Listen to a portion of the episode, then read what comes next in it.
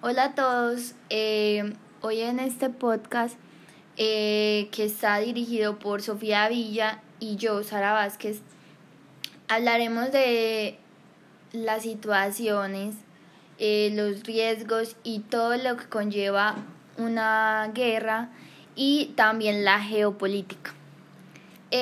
todo eso viene relacionado no solo a los negociadores, sino que también a las personas eh, que estudian otras carreras o que trabajan en otras cosas, porque de igual afecta a la vida cotidiana, tanto en los costos, en los productos, en la producción y todo lo que vemos ya por la dependencia del país que se encuentre en dicha situación. Bueno, sabemos que la geopolítica se entiende principalmente como sinónimo de geografía política, la disciplina que estudia cómo se dispone del espacio ¿Y qué impacto tiene ese desde un punto de vista político, ya sea por parte de Estado u otra entidad política? Es decir, abarca desde el estudio de las fronteras hasta la importancia de ciertos recursos naturales para las relaciones exteriores de un país. Bajo esta definición, la geopolítica tiene una vertiente claramente práctica. Desde el principio, sus teóricos estuvieron muy vinculados a los gobiernos y enfocaron su trabajo hacia la forma de decisiones y la elaboración de estrategias políticas. Un ejemplo claro de una guerra que hoy podemos denominar algo que tiene en pausa al mundo es la guerra entre Rusia y Ucrania. Eh, sí, porque podemos ver que Ucrania, al ser un gran exportador de grano, de trigo, de cereales, eh, tiene a África aguantando hambre prácticamente. Eh, un término muy coloquial, pero es que al tener esta dependencia y al no saber qué pueda suceder con dicho país, eh, todo se pausa. Entonces ahí podemos ver los riesgos de, de la guerra, de también depender de otro país. Em, pero más allá de todo eso podemos hablar en términos más formales que la polemología tiene que ver con la guerra. ¿Por qué? Porque este es una herramienta, una herramienta metodológica para eh, buscar e interpretar y comprender el fenómeno bélico desde una perspectiva más amplia, abarcando una complejidad de su sentido, causas y consecuencias. Eh, es inherente al ser humano. Y en una de estas características o ejemplos que podemos ver de la polemología es el arte de la guerra de Tzu, eh, que ayuda a encontrar soluciones eh, a problemas políticos y económicos.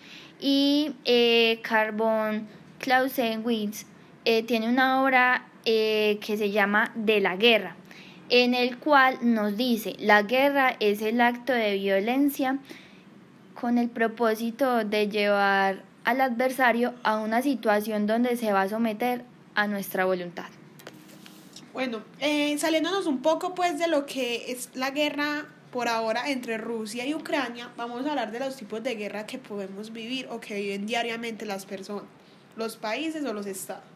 Tenemos la interestatal, que es el conflicto entre dos o más estados que tiene como objetivo la derrota absoluta del adversario. Tenemos la intraestatal que se da dentro del mismo estado como guerras civiles, movimientos guerrilleros, algo que se ve en Colombia actualmente y hasta la actualidad que es la guerrilla contra los pueblos, contra el gobierno en sí. Y es más conocidas como guerras militares. La extraestatal, que es el conflicto entre un Estado y una estatal, la caída de las Torres Gemelas es un gran ejemplo. Eh, tenemos la guerra subsidiaria, que es entre la Guerra Fría, que es un, un conflicto entre estados, pero no directamente. La guerra de cuarta generación, que es la guerra de baja intensidad. La guerra hegemónica, que todos los seres humanos necesitan un líder, entonces está en búsqueda de ellos para mantener un equilibrio entre todos y todo se vuelve un si todo se vuelve un conflicto.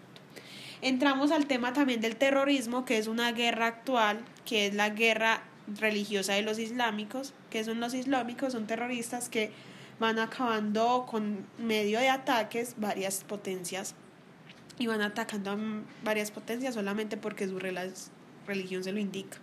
Eh, sí, pudiendo decir un poquito más sobre esto de los islámicos, es que ellos no atacan directamente a una potencia eh, declarándoles una guerra grande como si fuera otro estado, sino que con pequeños actos, eh, por ejemplo en Europa, es muy común ver, a, ver explosiones eh, que ellos ponen gracias a, a su conflicto. La mayoría, ay, perdón Sara, la mayoría es que los grupos terroristas son musulmanes, o sea, la mayoría de los terroristas vienen de una religión en la que no todo el mundo está asociado. Entonces ahí entran las armas de destrucción masiva, que tiene daños colaterales que son los económicos, los militares y los civiles al adversario a la que atacaron.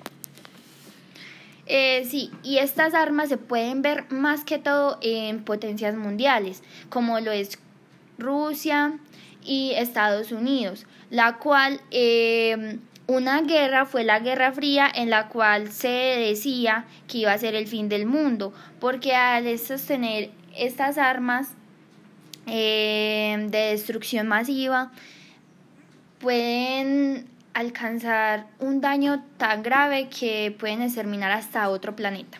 Y podemos recordar que, como dijo Sara, entre Rusia y Estados Unidos, el anterior gobernante de Estados Unidos, que era Donald Trump, y lo que es ahora Putin está muy de acuerdo de usar bombas atómicas para responder eh, sus guerras. Entonces eso es conocido más como una estrategia, pero sabemos que una bomba atómica es la mayor capacidad destructiva, puede acabar totalmente con la humanidad.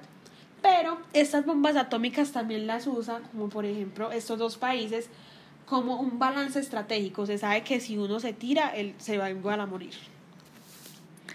Em, bueno, eh, aunque las guerras eh, parezcan malas, eh, a través de la historia podemos aprender que de ellas siempre hay un cambio o una evolución, ya que, por ejemplo, de la guerra mundial aprendimos que tan solo con una bomba podíamos matar a tantas personas. Entonces, eh, que era mejor opción em, una diplomacia. Y para esto se necesita em, que los estados estén de acuerdo en sentarse a hablar en vez de algo tan agresivo como lo es eh, la guerra directa. Eh, pues, eh, por ejemplo, aquí en Colombia, cuando estábamos hablando de que nosotros vivimos una guerra intraestatal, sabemos que se negoció en el Tratado de Paz una alianza contra los guerrilleros y el pueblo en sí. Entonces de esto se trata la diplomacia, de hacer acuerdos entre estados de manera pacífica, ya sea con acuerdos hasta comerciales.